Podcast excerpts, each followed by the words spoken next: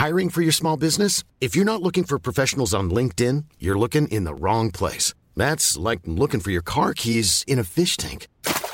LinkedIn helps you hire professionals you can't find anywhere else, even those who aren't actively searching for a new job but might be open to the perfect role. In a given month, over 70% of LinkedIn users don't even visit other leading job sites. So start looking in the right place. With LinkedIn, you can hire professionals like a professional. Post your free job on linkedin.com slash people today.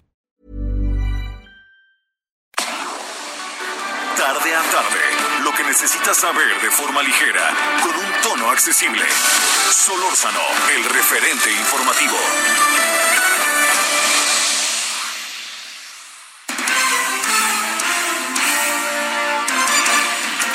Bueno, por si le interesa la hora, 17 horas en la hora del centro, en el día jueves 16 de abril. Pues si le llegó la quincena, pues este, cuídela. si no le llegó, pues este, ahora sí que tenemos un problema, a ver cómo lo resolvemos, ¿no? Bueno, yo le agradezco en nombre de todos los que hacen posible la emisión, que estén en el 98.5 de FM, aquí a través de Heraldo Radio, y también mando particular saludo. Sé que las cosas están, pues como en todo el país, muy, muy complicadas. Particularmente hablo de quienes viven del turismo y de los servicios muy en, muy en singular y en plural, como es el caso de Acapulco Guerrero. Yo espero que haya pasado hasta ahora buen día, espero que ande bien, que pues bueno, yo le vuelvo a decir la máxima, ¿no? Estemos juntos pero distanciados y también la otra gran máxima que sí le quiero decir, no pensemos que las cosas se van a resolver en un 2x3, ¿eh? Pensemos más bien que requerimos de tiempo. Hay como demasiadas intenciones de apurar el tiempo de, de que ya haya pasado todo, ¿no? No, oiga, no, no hay manera. No hay manera, esto requiere su tiempo. Por eso cuando, fíjese, hoy dijo el señor Donald Trump, dice, no, a ver, nos vemos el primero de mayo para que empecemos a abrir y todo. Hijo, lo entiendo, entiendo la, la prisa, pero ¿qué tal si le digo otra cosa? Olvidémonos de la prisa. Eh, ¿Piensa usted que eso es eh, se puede hacer con Nueva York como está, como Seattle como está, Chicago como está, Los Ángeles como está, San Francisco aunque en menor medida como está, Colorado como está, eh, Texas en menor medida también como está, pero cuidado, ¿no? O sea, no, no, no, no tiene mucho sentido echar a andar maquinarias para que luego nos rebote lo que está pasando. Entonces yo entiendo aquí que dice, no, el 30 de mayo, bueno, yo, esto es así como el doble A, ¿no? Solo por hoy y hoy veamos qué pasa mañana y veamos qué pasa mañana y veamos así vámonos así de otra manera nos van a meter en nos vamos a meter en un lío y en una expectativa que no necesariamente se va a poder resolver y no se va a poder responder a ella. Bueno yo le agradezco pero fíjese le quiero quiero hacerle eh, compartir con usted algo que tuvimos anoche en el programa de televisión que me parece importante. Eh, primero eh, el tema de por qué podríamos estar agrediendo, eh, hablo genérico, eh, agrediendo, atacando, intimidando, me parece que es una palabra también muy importante en este momento, al personal de salud, me parece que no, no, no acaba por redondear una situación nada más de reacción inmediata. Ah, entonces, ayer platicamos con Alexandra Haas, con Jorge Israel Hernández, y nos dijeron cosas que a mí me llamó mucho la atención. Por ejemplo, dice eh, Alexandra, somos un país, y hay que reconocerlo, que, que es históricamente discriminatorio.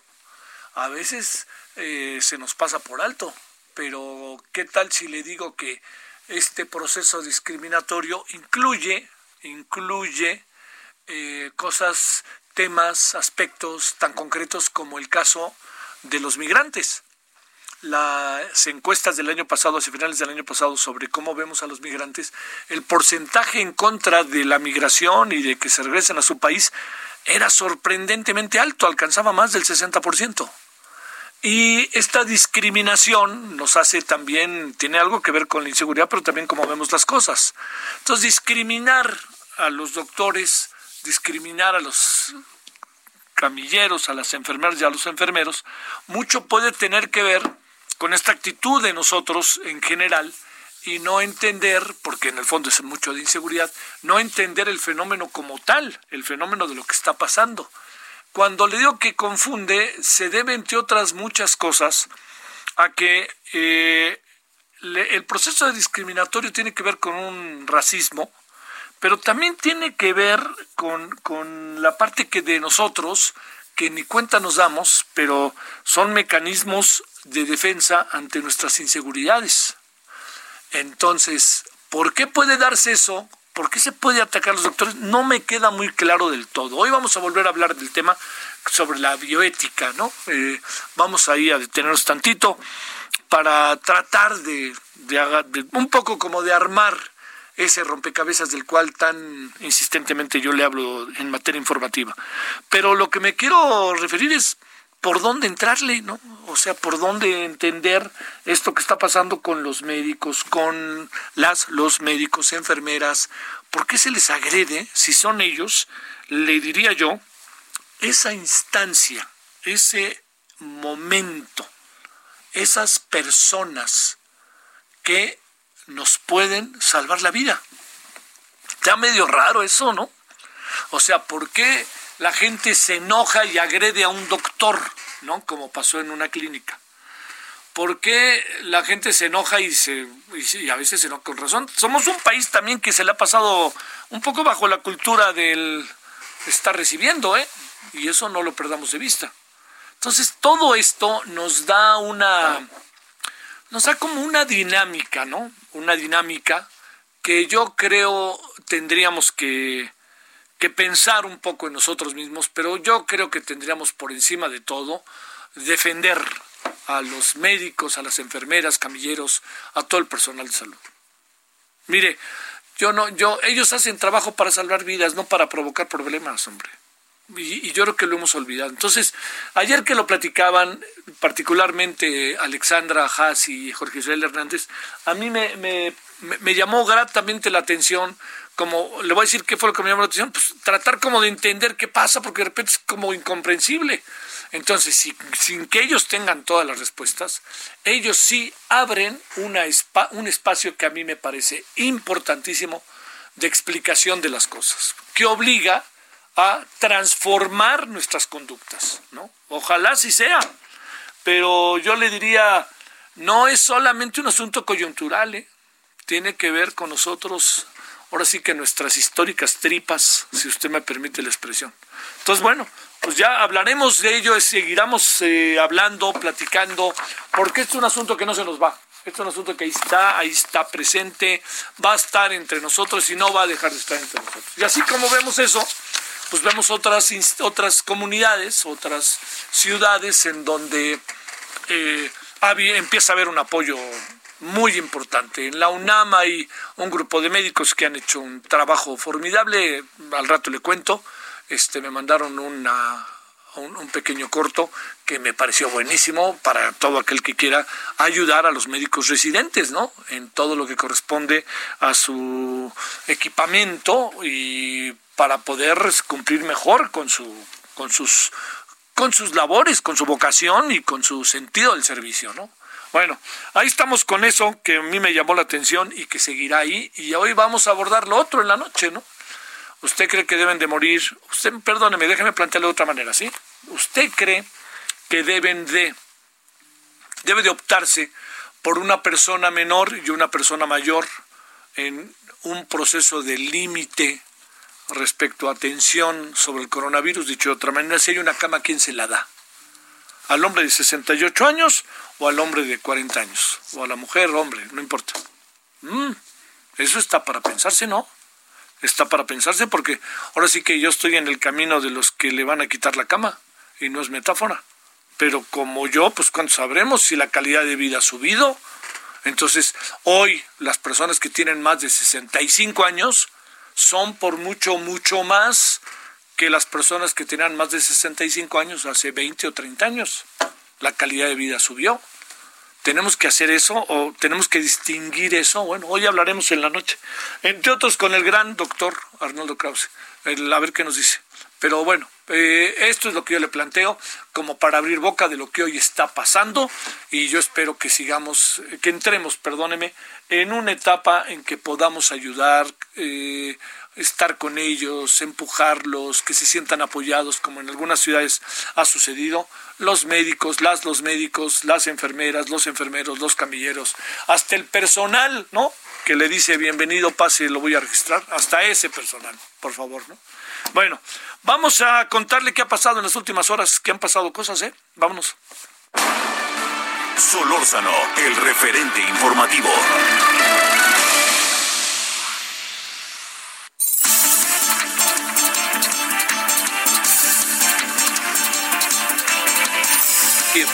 Fíjese que hoy eh, se está citando el Senado a una sesión el lunes a las 12 de la mañana que sea una, una sesión presencial que le llaman. Y fíjese que me llama la atención, se lo cuento, tal cual textual como dicen, el señor eh, senador Carlos Ramírez Marín, es del PRI, mandó un tuit que llama la atención. Yo lo leo para que usted, como dicen por ahí, norme su criterio. No entiendo. No podemos sesionar para discutir las condiciones en que trabaja el personal de salud. Pedir a la CFE no corte el servicio a la gente como medida humanitaria, pero urge la amnistía a los presos federales. ¿Quiénes son los que realmente importan? Pues una pregunta ahí para el Senado, ¿eh? y sobre todo para Morena, que ya sabe que no más cosa que el presidente diga A para que ellos todos digan A, tal cual. No nos hagamos. Nadie se ofenda. Es, es, es lo que es tal cual, ¿no? Y que nadie, o sea, todos sabemos entregadito que se encuentra, ¿no? Eh, entonces esto es a las 12 de la mañana, el próximo domingo, el próximo lunes presencial. Resulta que para eso sí se van a reunir y para otras cosas no. Le cuento, la mañana de hoy el subsecretario de Salud Hugo López Gatel dijo que nuestro país aún no llega a la fase 3 de la pandemia. Mencionó que el primer ciclo de la pandemia se espera para dentro de dos meses, o sea, el cierre del primer ciclo. Informó que las medidas preventivas se extendieron hasta el 30 de mayo en todo el territorio. Recuerda que primero dijimos 20 de abril. Luego la autoridad dijo con toda claridad y, y, tiempo el 30 de abril y ahora está diciendo el 30 de mayo. Esto ya lo hemos dicho, va sobre la marcha definiéndose. Hasta el último reporte de la Secretaría de Salud hay 449 fallecidos, 5.847 casos de personas contagiadas, además de sospecha que son 11.717 las personas que podrían estar infectadas. Querétaro registró una muerte más en la entidad. Suman ya seis en todo el estado, mientras en Coahuila tres personas perdieron la vida y en Michoacán la cifra de decesos alcanzó los 14. Ya sabe que en Coahuila el gran problema se suscitó en esa querida población que se llama eh, que se llama Monclova. Le cuento, en el mundo han muerto hasta el momento casi 140 mil personas por la pandemia del coronavirus, mientras que el número de infectados es de 2 millones 101 mil casos. Estados Unidos es el país más afectado con 640 mil personas y 31 mil defunciones, seguido de España y seguido de Italia.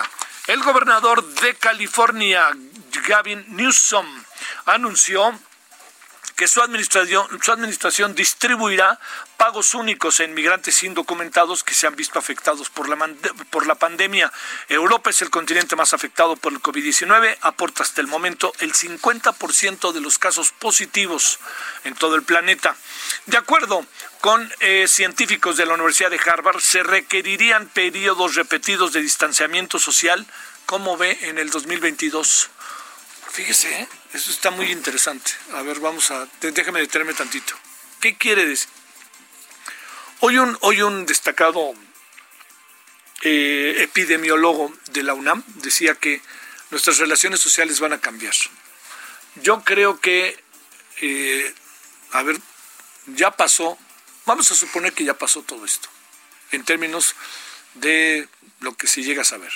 Vamos a vivir con el temor de de que ahí lo trae alguien o ahí lo traigo yo para hacerlo más colectivo. ¿Cómo nos vamos a saludar?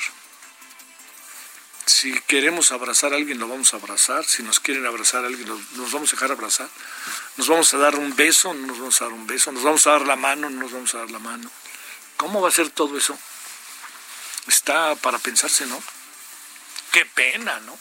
Qué terrible, pero también qué pena. Pues, no hay nada como el roce, el apapacho, el, la cercanía, el faje, ¿no? Dicho en el mejor sentido de la palabra. Pues bueno, vamos a ver. Le cuento también que este, que según los expertos simularon la trayectoria de la pandemia y con base en ello asumieron que el COVID-19 se volverá estacional. Además alertaron por los periodos de frío. Por eso urge que nos inventen ya, ¿no? Una vacuna, ni hablar. El, fíjese, dijo, dijo Rafael Nadal, el tenista, que a mí me parece, además de listo, me gusta mucho Sé que el mejor es Federer, pero a mí me gusta Nadal, me gusta su fuerza, su fortaleza, nunca se da por vencido, eso me gusta mucho. Pero bueno, dice Nadal, dice, va a ser difícil regresar del todo. Solamente vamos a regresar del todo seguramente hasta que tengamos una vacuna. Y digo, creo que tiene toda la razón. La Secretaría del Trabajo y Fomento al Empleo de la Ciudad de México, la señora Soledad Aragón Martínez, anunció que del 30 de marzo al 15 de abril recibieron más de 30 mil solicitudes en la plataforma electrónica de seguro de desempleo. Y a pesar de que habrá un aumento de 100 millones de pesos para este programa, el seguro bajará de 2.641 41, 2.641 pesos mensuales a 1.500, ojo con eso, ¿eh? con la intención de poder ayudar a más personas. La cremación de cuerpos de personas fallecidas por coronavirus sí está permitida en la Ciudad de México. Esto lo dijo la propia jefa de gobierno de la ciudad, Claudia Sheinbaum. Aseguró que en los próximos días se dará a conocer un protocolo especializado para atender estas defunciones, el cual fue realizado por la Secretaría de Gobierno y la Consejería Jurídica de la capital junto al Gobierno federal. Le cuento que este estudio contempla muertes en hospital, domicilio, incluso en vía pública para estar preparados y saber cómo actuar ante una emergencia sanitaria. La Unidad de Inteligencia Financiera inició una investigación contra Luis Miranda Nava. Si no se acuerda quién es, yo se lo voy a recordar, no más faltaba. Diputado priista, hombre realmente cercano a Enrique Peña Nieto, se iban hasta jugar golf. Este, pero hay otra cosa, fue secretario de Desarrollo Social en el gobierno del susodicho bailarín. Dicho de otra manera, este, nada es casual, hombre. Nada es casual. O sea, ¿usted cree que es casual esto? Déjeme acabar de leerle la nota para que se dé una idea. De acuerdo con el titular Santiago Nieto, indicó que busca castigar la corrupción y no a los altos funcionarios de las administraciones anteriores. Bueno, eso dijo, pero ¿qué tal si le digo otra cosa? El señor Luis Miranda es señor cercano a Peña Nieto y hay una investigación, la investigación está en curso, la dan a conocer y qué casualidad que la dan a conocer precisamente en este momento. Bueno, todo se junta, ¿no? Échele un ojo a las encuestas, échele a muchas otras cosas y, e inevitablemente lo pensamos, pero la investigación está en curso y eso lo digo con enorme seriedad. Quiere decir que están investigando qué pasó y se encontraron en el momento lo pudieron encontrado más tarde, más temprano, esa es la pregunta, y si lo encontraron en este momento, insisto, no hay casualidades. Hace unos momentos el presidente López Obrador se reunió con el gobernador del Banco de México, Alejandro Díaz de León, para revisar el monto de la institución bancaria que podría compensar al gobierno por la depreciación del peso. Y por cierto, déjeme decirle, oiga, yo creo que este, hacer una investigación del sexenio de Peña Nieto no, no solamente es necesario, es urgente, por cierto. El Banco de México permitirá que instituciones bancarias eliminen el cobro de pagos mínimos a quienes cuentan con una tarjeta de crédito sin que sean acreedores a, a sanciones. El Banco de México además informó que cada institución financiera que tenga la opción de emitir tarjetas de crédito podrá decidir si aplica esta nueva medida o no. Además de que los clientes que no hagan el pago mínimo de su plástico no se les cobrará ningún tipo de interés moratorio. Pues bueno, oiga, en eso andamos hoy.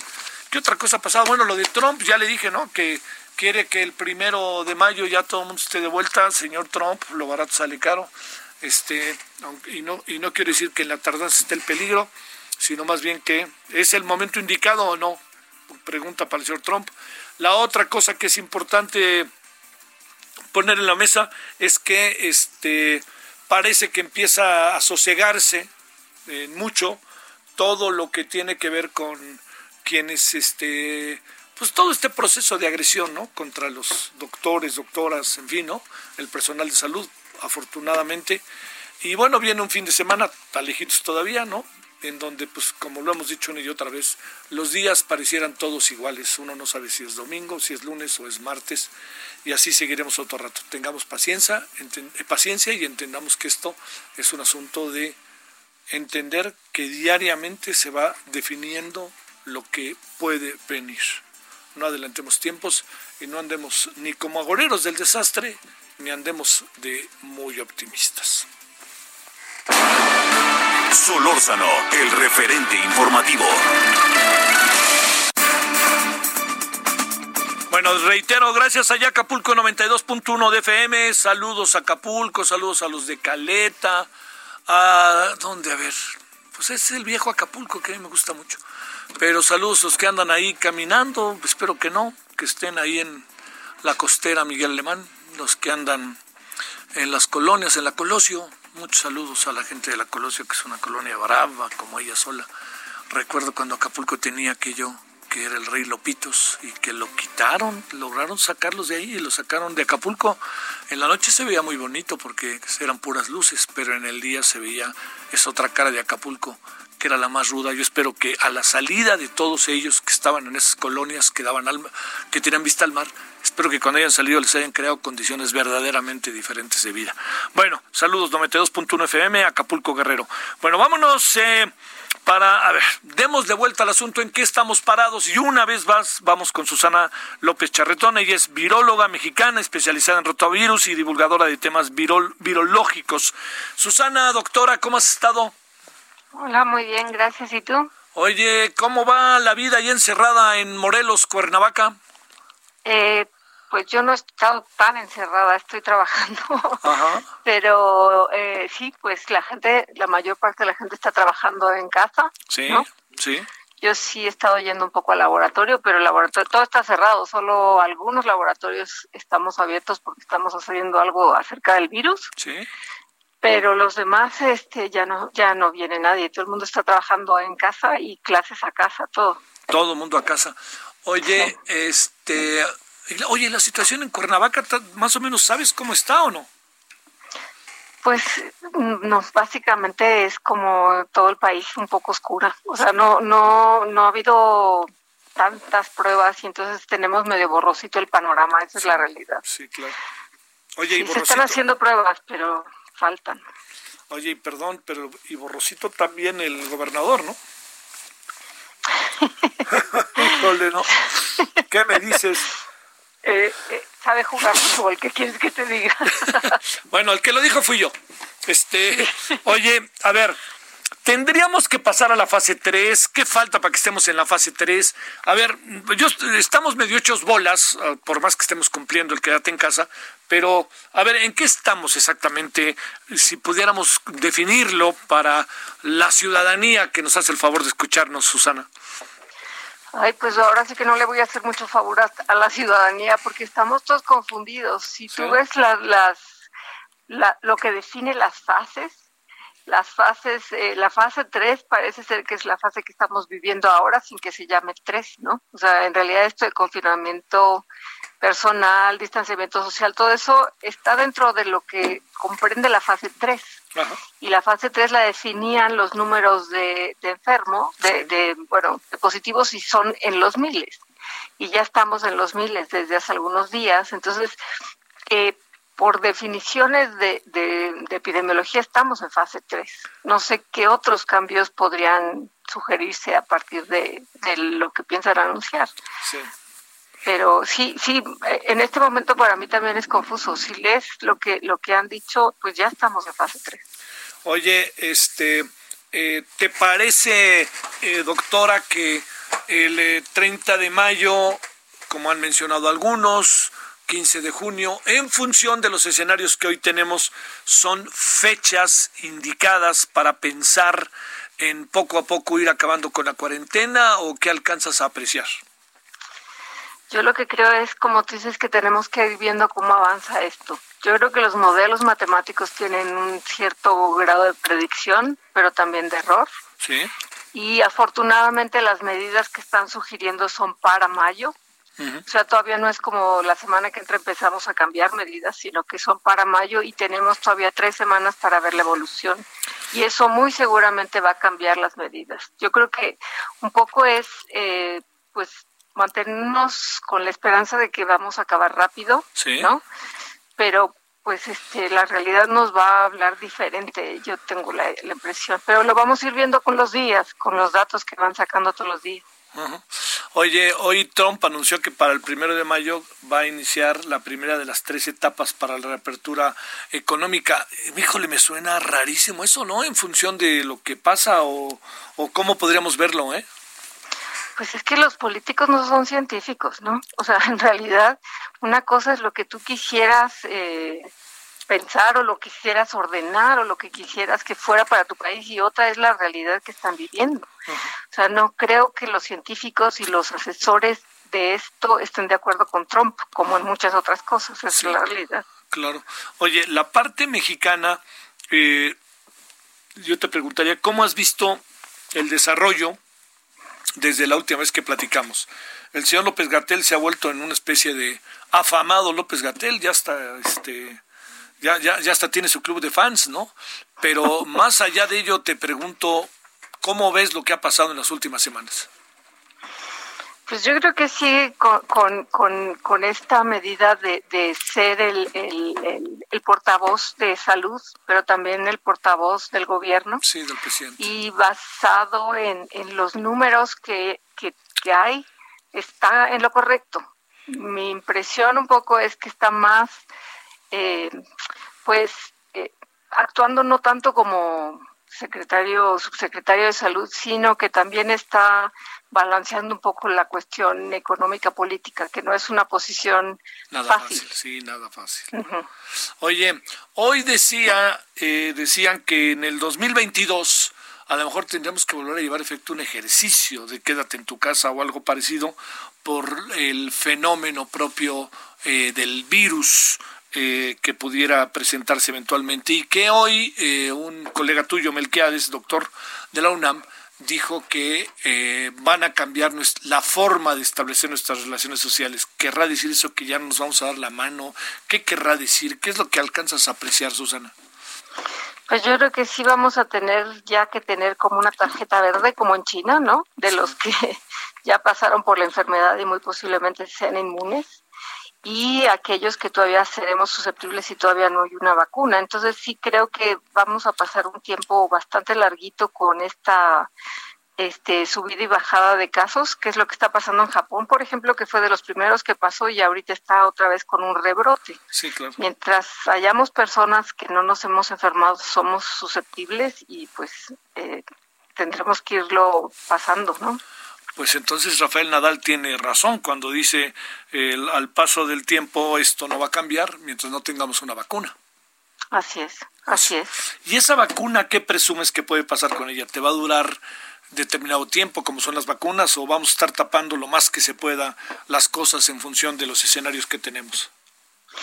La verdad es que tenemos un poquito más de 100 días de conocer el curso de esta infección. O sea, tienen 100 días los primeros que se enfermaron y ya se curaron, digamos, y entonces no sabemos cuánto tiempo dura la inmunidad. Hay, hay virus que te dan una vez y tienes ya la inmunidad de por vida y otros que no es el caso. Y aquí todavía no tenemos la historia natural del virus eh, dibujada, entonces no sabemos. Esperamos que las vacunas nos den una cierta protección, pero por cuánto tiempo no lo sabemos. No lo sabemos. Oye, supones que, eh, que vamos a enfrentar un número mm, mayor, mucho mayor, de personas que podríamos estar infectadas en un periodo de un mes, en esto que ya va a ser inevitable meter la fase 3. ¿Qué piensas de ello, doctora?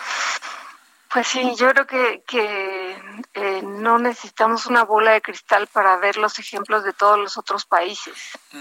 O sea, hay aumentos severos en todos los países y pues nosotros estamos inmersos en el mundo, entonces no quiero ser negativa, pero tampoco eh, no puedo no ver lo que está pasando en otras partes. Creo que tenemos que pasar por ahí y que tenemos que ser muy cautelosos y tratar de seguir manteniendo, aunque nos dé flojera, ¿no? Esto de estar encerrados, que lo mantengamos lo más posible para que no se acumule la gente en los hospitales. Sí. Oye, los del fútbol andan ansiosos por regresar y ya hay mucho, como sabes, es una industria brutal, ¿no? Ayer el presidente Trump estuvo con todas las ligas del deporte profesional en los Estados Unidos, las ligas colegiales, y en el mundo pues están con la idea de que tenemos que, que, regresar tarde que temprano y este eso a lo mejor vamos a acabar teniendo una gran cantidad de espectáculos sin público, ¿verdad? Pues sí, los veremos por televisión, ¿no? Todo trabajo, trabajo en casa. sí, claro, todo va a ser en casa, ¿no? Pues sí, o sea, quizás los jugadores se, quieran arriesgar a contagiarse porque todo esto es contacto físico, ¿no? Claro, sí. Pero pues todos los, el público lo, lo, verá por su computadora o su teléfono. O sea, De aquí al final, ¿qué estás pensando? Que podríamos entrar en una etapa un poquito de más tranquilidad, que quede claro. No, no, hemos, no resuelta, ¿eh? para no poner palabras en tu boca, doctora. No resuelta. Pero ¿piensas que de aquí a diciembre en Navidad, fíjate lo que te estoy diciendo, ¿podríamos estar en otro estado de las cosas o esto llegó para quedarse? No, yo creo que vamos a estar en otro estado de las cosas. Vamos a pasar por malos tiempos porque pues mucha gente se va a infectar, pero pues eh, llega un momento en que ya vemos tantos infectados que no van a aumentar muchísimo más. Estas son las curvas de, de bajada que empiezan a ver los países. Entonces yo esperaría que para diciembre ya, ya estaríamos del otro lado de la curva. ¿Ya no nos vamos a saludar de mano ni de beso ni nos vamos a papachar o qué va a pasar? Pues ya que nos enfermemos, ya los que salgamos de esta, pues ya nos podemos apapachar. Vamos hay que esperar un poco. Oye, va a ser va a ser terrible porque si hubiera infidelidad, la enfermedad se trata de volver a la fidelidad, ¿no? Más nos vale. bueno, doctora, pues te mando un saludo allá hasta Cuernavaca. Muchas gracias. Muchas gracias, que estés muy bien. Hasta luego. La doctora Susana López Charretón viróloga mexicana, doctora, especializada en rotavirus y divulgadora de temas virológicos. Y le debo de decir, la entrevisté hace varios meses, que conste que estoy diciendo, yo creo que un año, no, no, no varios meses, perdón, no el año. Y eh, pues ya saben, ¿no? Cuando estábamos ahí en, así pasa en la vida, en otro canal, este, y me decía, esto, me decía Javier, esto va para largo y peligrosamente para largo. Le digo, oye, pero ¿qué estás imaginando? No. Y me dijo, no se me va a olvidar muy bien, me dijo, ya nos veremos en marzo, abril, vas a ver. No, doctora, ya nos veremos en marzo, abril. Y bolas, para que vean, no es que tenga una bola de cristal, no, es que tiene la investigación científica de fondo en su trabajo y el trabajo académico de décadas. Así funciona. Como ahora ya les importan los científicos, pues a ver si después de esto, hablo de los legisladores, en lugar de darle gusto a ya saben quién, ojalá se den cuenta la relevancia que tiene el trabajo científico para que un país pueda enfrentar sus problemas y para que un país pueda resolver sus problemas y para que un país pueda tener un desarrollo económico y social. Ojalá, ojalá pase algo que te borre de pronto. Bueno, 17 con 33 por si le interesa la hora pausa. El referente informativo regresa luego de una pausa. Heraldo Radio, la H que sí suena y ahora también se escucha. Heraldo Radio. Estamos de regreso con el referente informativo.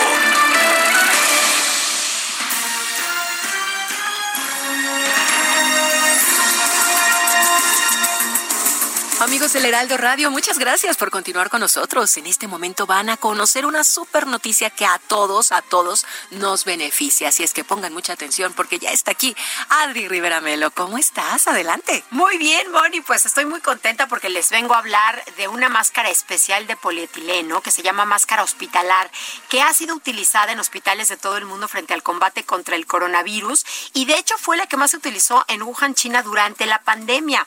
Esta máscara es muy similar similar a la que utilizan los soldadores para trabajar porque te protege mucho más. Evita que lleves las manos a la cara, sobre todo a los ojos.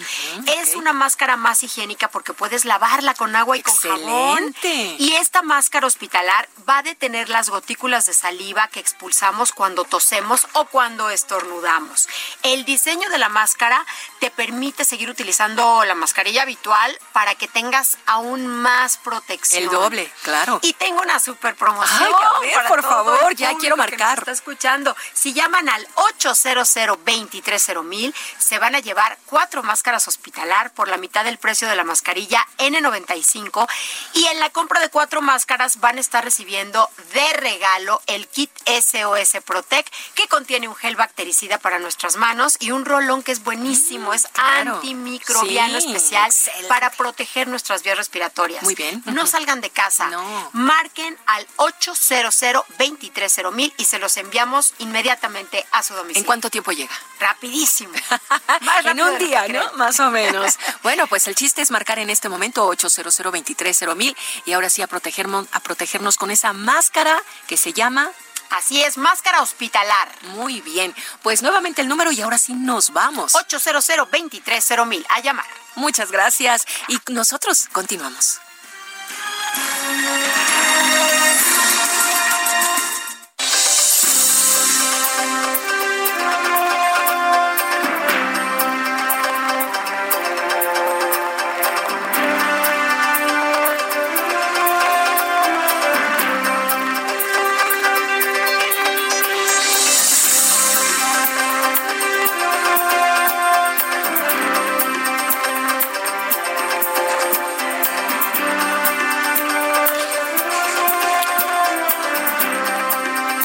17 con 40 en la hora del centro, por si le interesa la hora. Estamos desde el 98.5 de FM. Muchos saludos hasta Guadalajara, Jalisco.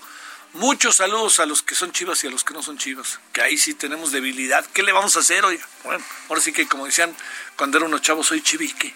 Así se acuerda que decían.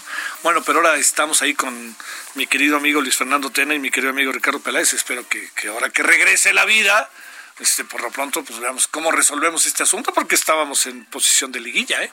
Digo, si se trata de hablar de fútbol.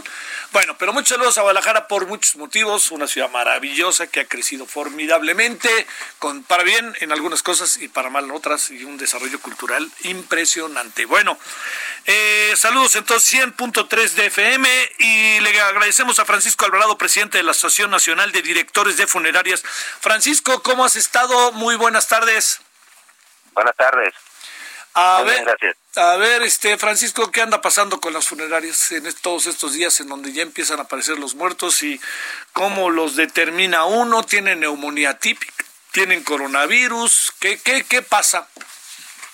Sí, fíjate que este, pues estamos preparándonos ya con anticipación, ya tenemos dos semanas capacitándonos, esperamos definitivamente esta, lo que nos está provocando esta pandemia, y, bueno, ya en la práctica están apareciendo ya las, personas fallecidas este, por COVID.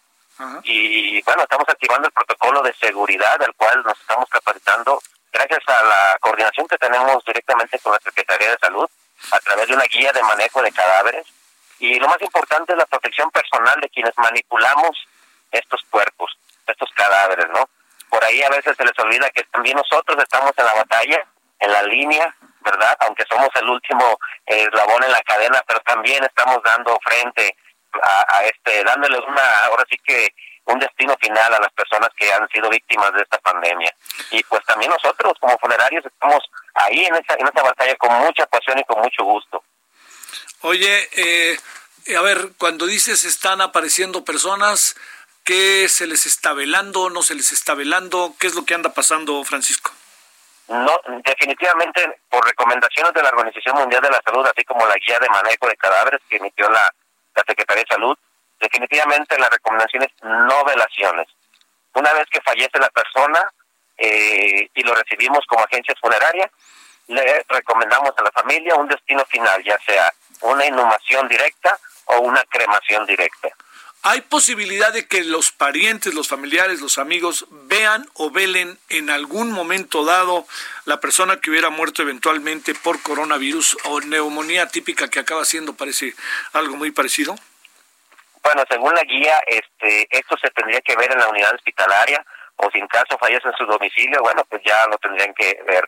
Pero nosotros nos, entrega, nos, entregan el cadáver ya este, encapsulado y nuestro procedimiento es desinfectar esa, esa, esa, digamos, esa bolsa de seguridad y ponerle otra más, de tal manera que este ya se lleva al féretro y se, se, se a su destino final.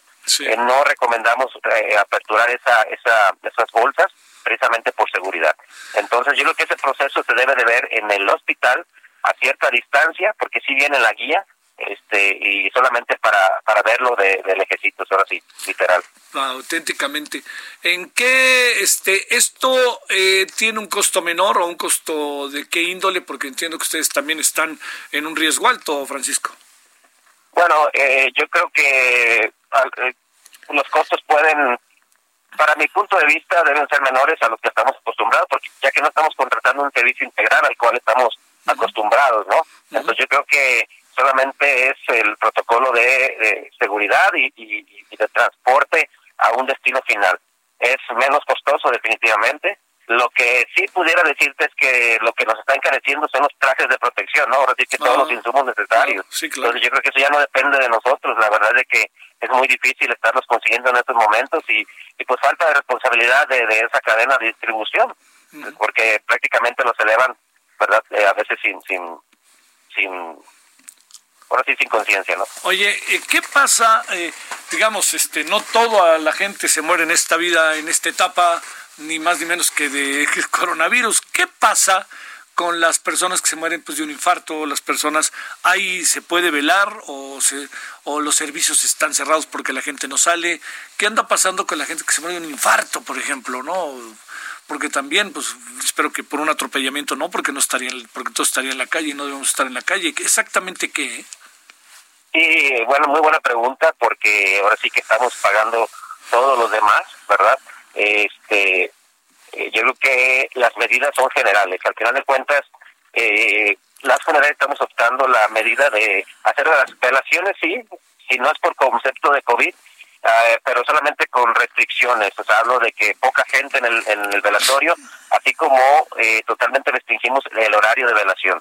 Ahorita nos limitamos a cuatro o hasta ocho horas máximo para que esté, eh, para que le den despedida a ese ser querido, ¿verdad? Y, y, pues ya darle su destino final. Eso quiere decir que sí hay procesos de velación aunque tengan este oye y déjame hacerte una pregunta mm, pues te diría que no me parece indiscreta pero pudiera serlo este están tronando algunas funerarias o qué anda pasando pues fíjate que no precisamente eh, realmente en nuestra asociación estamos muy organizados eh, nos colaboramos entre todos eh, sí definitivamente eh, pues por muchos conceptos no es el negocio en estos momentos.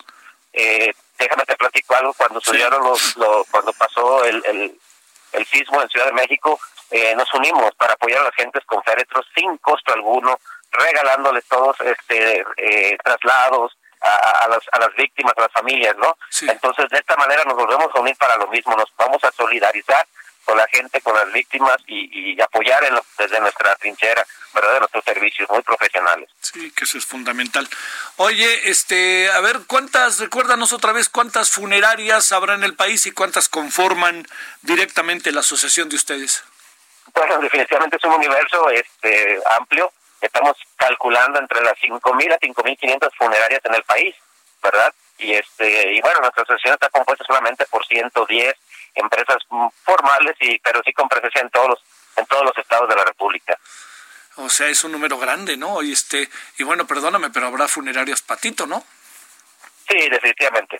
Vienen inmersos. Bueno, ahí supongo que entra la autoridad, ¿no? Para frenar el asunto. Pues bueno, Francisco, pues este, híjole, eh, sí hay más casos, ¿verdad? O sea, van sintiendo ustedes como funeraria que van, crece, que crece más casos, ¿no? Es correcto, están creciendo de una manera ahorita no tan alarmante, pero bueno, esperemos que las próximas semanas se agudice todo este problema y estamos preparados para hacer la logística eh, eh, de distribución, de inclusive de puntos de donde existen los crematorios y bueno, hay una coordinación muy eficiente y eficaz y estamos esperando. ¿Qué pasa en los pequeños pueblos más allá de que la gente decide luego velarlos en sus propias casas? Pero, y hablo de no necesariamente el campo, sino de las pequeñas ciudades ahí, este, también habrá seguramente una funeraria que se encargará de todo y estaremos en eso, ¿verdad? Sí, buena pregunta. De hecho, tu servidor tiene una agencia funeraria en provincia, en el estado de Jalisco. Y bueno, son poblaciones de ocho mil habitantes, siete mil habitantes. Lo que sí es cierto, los municipios están adoptando medidas, ya nos llegaron, ya nos llegaron por escrito y definitivamente igual. O sea, sepelio solamente eh, velaciones cuatro horas, no más, y, y darle destino final a la brevedad, independientemente de la causa del fallecimiento. Bueno, Francisco, pues este, gracias por la conversación de nuevo, ¿eh? No, al contrario, es un placer y un gusto. Hasta luego, Francisco Alvarado, es presidente de la Asociación Nacional de Directores de Funerarias. Ya estoy, ya escuchó usted la cantidad de funerarias que hay dentro de la asociación y la otra gran cantidad de funerarias que no pertenecen a la asociación y que bueno, pues vaya usted a saber qué tipo de servicios ofrecen, pero es lo que es, tal cual. Y ahorita ya discutiremos, le prometo algún día ese tema, pero ahorita lo que tenemos que discutir es qué hacemos con nuestros muertos si eventualmente se nos siguen presentando como todo indica que está pasando y sucederá. Son ahora las 17:49 en el del centro. Solórzano, el referente informativo.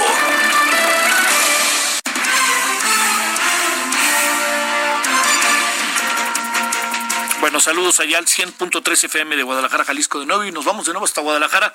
Mayeli Mariscal, cuéntanos Mayeli cómo van las cosas y estas broncas, ¿no? Que trae el gobernador y el gobierno federal. Cuéntanos, buenas tardes.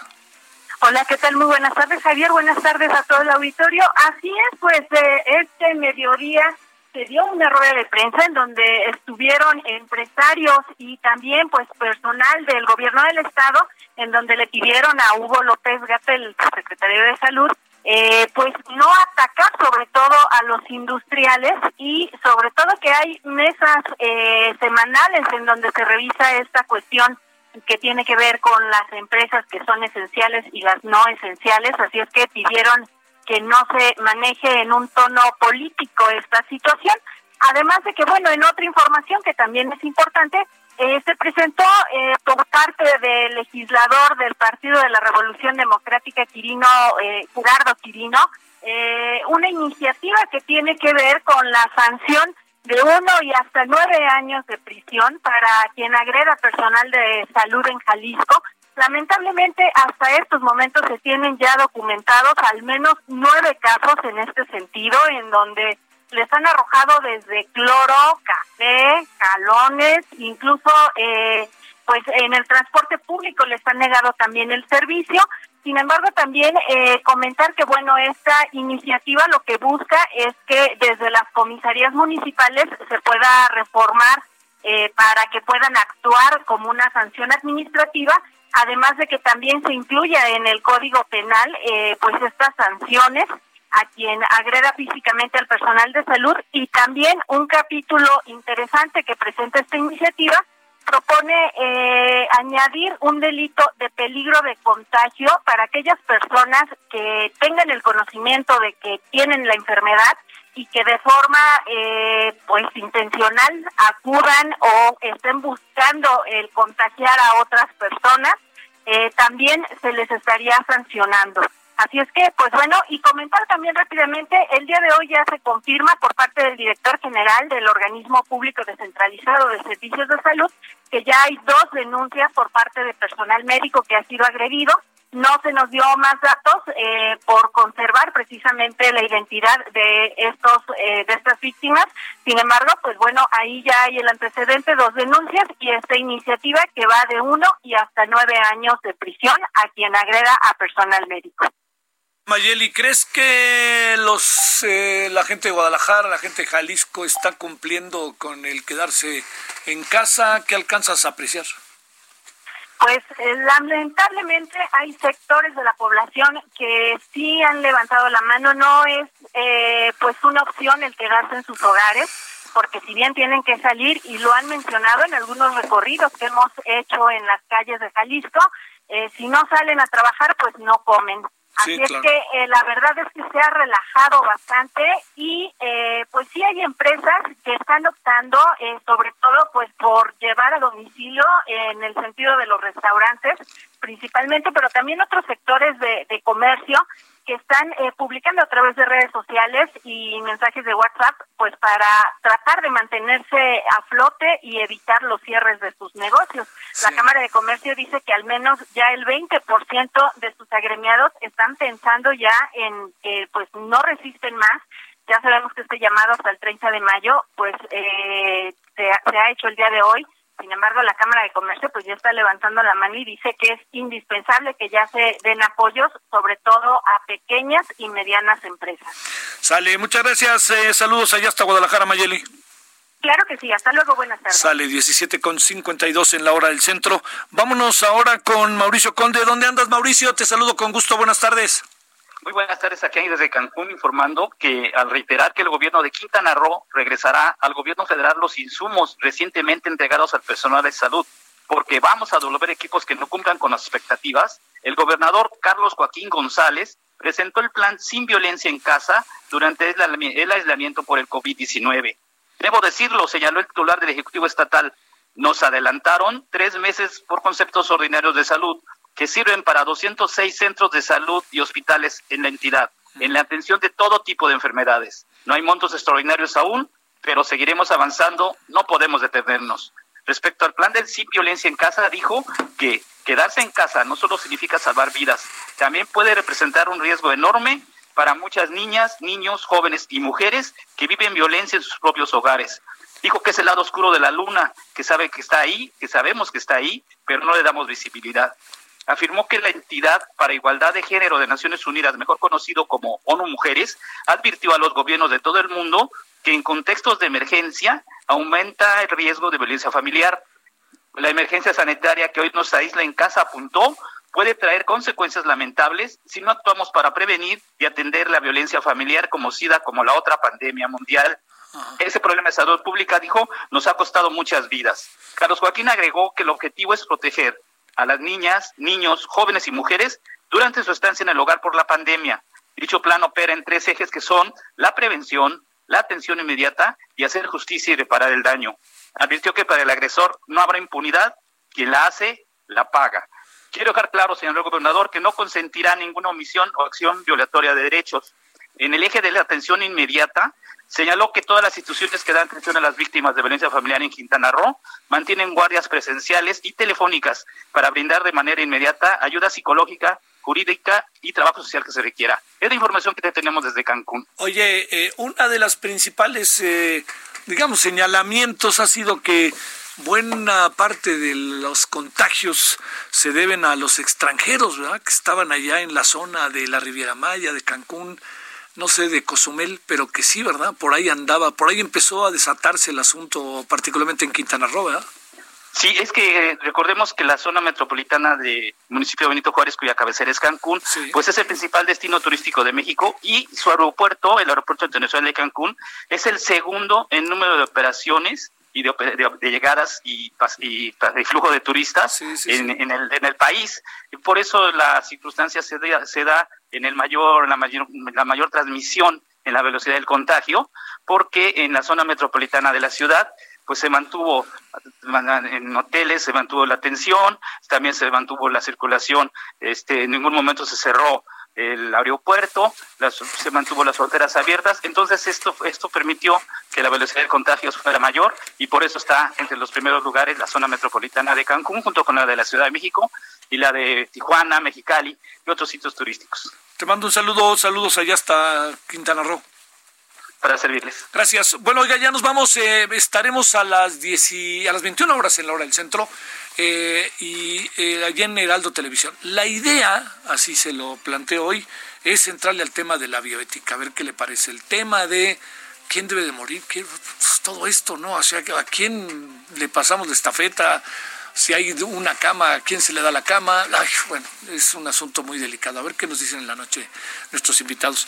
Bueno, oiga, pues tenga buena buena tarde porque este pues ahí está, ¿no? Ahí está la tarde, por aquí andamos y hay que estar informado, también hay que tomar un poco de aire, que eso asómese a la ventana por lo menos, y este, y que pueda usted estar tranquilo, que eso yo creo que es una de las cosas más difíciles en estos días, pero hay que esmerarse por ello, ¿no? Bueno, pásela bien, tenga usted buena tarde, nos vemos en Heraldo Televisión a las 21 horas en la hora del centro. Adiós.